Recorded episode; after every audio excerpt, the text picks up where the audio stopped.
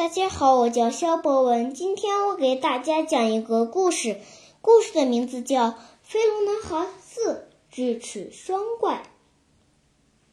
乔治正在为一件烦心事发愁，他妈妈最喜欢的那只小母鸡跑到树杈上做了窝，每次它生蛋的时候，鸡蛋就吧唧吧唧掉到地上，摔个稀巴烂。就在这个时候，满树的枝叶哗啦啦的摇晃起来。乔治听到扑灵扑灵的翅膀声，他的好朋友小飞龙从天上嗖的飞下来。小母鸡给吓得不知道怎么办才好，噗，生了一个蛋。这个蛋不偏不倚，正好让乔治……哦，不不不，是让乔治的脑袋给接住了。乔治知道。他又要跟小飞龙开始新的冒险了。他小心翼翼地爬上小飞龙的后背，小飞龙带他冲上天空，嗖！他们绕着地球飞呀飞呀，越飞越快，越飞越远，一直飞到那个古老的王国。在那里，骑马的勇士都多么英勇威猛！你要是不信，他们就抽出寒光逼人的宝剑给你们看。田地里不见庄稼，树木连根拔起，原本鸟兽欢欢住的地方却尸骨遍野。乔治看见远处有一座城堡，可当他们飞到近前，他发现塔楼和城墙已经被撞得七零八落，城堡一定是受到了打。击受到了攻击，小飞龙在城市上方盘旋。乔治顺着小飞龙的尾巴慢慢爬到城墙上，街上正好是集市，可每个人的脸上都愁人命不。屈指可数的几个摊位上，卖的只是些早就发霉的甜菜头和死老鼠。乔治瞥见柱子上有有张告示：“悬赏，吹牛鬼，猛撞网。任何除掉这些，任何除掉此双怪智怪双煞者，将得到一半国国土的封赏。”钦此。乔治正在读告示，一个老太婆悄悄地凑近。小孩，又大又肥的老鼠，要不要来一只？他的声音又沙又哑。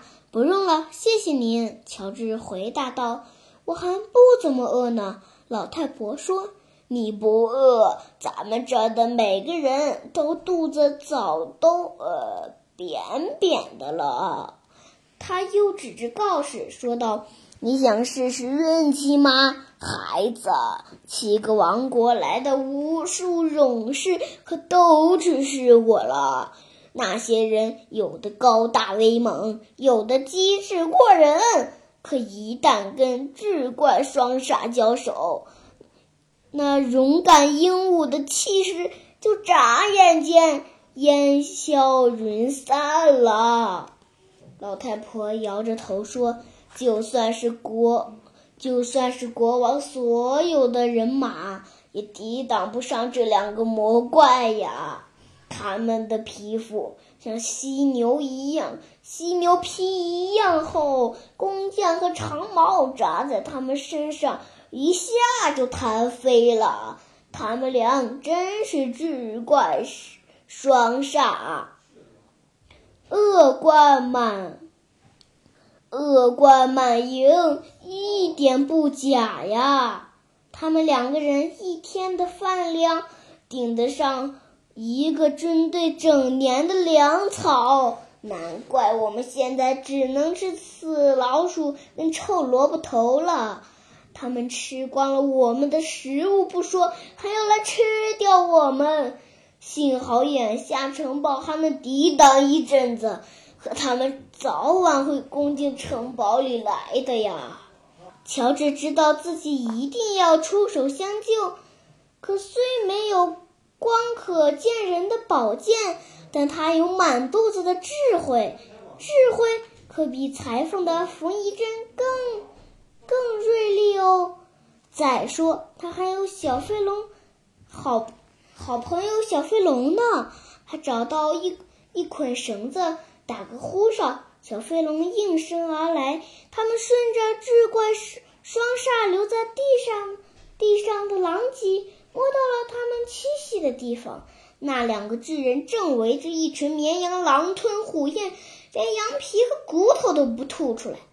乔治和小飞龙在树林里埋伏好，终于等到莽撞王吃饱喝足，四四仰八叉的躺在地上，鼾声如雷声般响，如雷声般响起。乔治低声告诉小飞龙他的妙计。小飞龙从森林里跑出来，吃撩吃撩拔撩拨吹牛鬼。他先是用尾巴点着了吹牛鬼的裤子，呲啦呲啦，吹牛鬼的屁股着火了。这下可把吹牛鬼给惹急了。他追着飞龙跑过田野，把他那个正在打瞌睡的兄弟丢在了原地。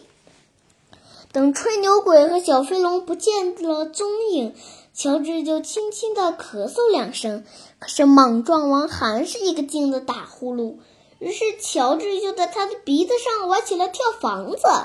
莽撞王终于睁开眼睛，一把将乔治握在手心，他粗声粗气的说道：“你怎么没给吓得尿裤子啊？”乔治哈哈大笑起来，因为一点都不可怕呀！我怎么不可怕？我力大无比，臭气熏天，能吓死个人。我娘就是这么说我的。哈，你力大无穷，臭气熏天，哼，这倒真是不假。乔治说：“不过你就是一点都不吓人。我可听说了，这里住着一个最让人吓破胆子的巨人。”他的大名一说出来就吓你一跳，就叫吹牛鬼，还一直对别人说他的弟弟莽撞王才是个胆小鬼哦，胆小鬼！我这就让他去见见谁是胆小鬼！莽撞王风一样的吼了起来。就在此时，吹牛鬼回来了，他一身烧焦的味道正在火头上，莽撞王呢！哇呀！一声大吼。朝他兄弟冲了过去，他使出全身的力气，一拳打出去，把吹牛鬼一下揍倒在地上。乔治站在一旁，看这两个兄弟扭成一团，直到两个人身上都打得一块青一块紫的。智怪双煞就这样厮打了整个晚上，他们咿里哇啦的大吼声响彻整个王国，城堡里的人们都吓得缩穿梭在床上发抖。到了早上，到了早上，两个巨人已经筋疲力尽，一丁点力气也没了。乔治趁机将绳子套在巨人的脖子上。然后牵着他们往王宫走去，两个巨人垂头丧气的跟在后面，温顺的像两只小猫咪。国王早早就迎出来，等待乔治把巨人们带到自己面前。我的勇士全部败下阵来，可你却打败了这智怪双煞。国王说：“我把王国的一半奖赏给你。”乔治说：“您的心意我领了，可光顾招那几只小母鸡就够我忙活的了。那么大一个国家，我我想我真的，我想我真的治理不了。可你一定要接受我的感谢之情呀。”国王说道。乔治想了想：“这样吧，其实我倒有一个请求。”乔治和小飞龙飞上天空，人们站在城堡上挥手相送。乔治手里拎着一个鼓鼓囊囊的包裹。不久，乔治就看到了白云之下那属于自己的王国。鸡棚是他的城堡，叽叽咕咕的小母鸡是他的臣民，好朋友小飞龙就是他的骏马。这不就是一个小男孩全部的梦想吗？谢谢大家，我的故事讲完了。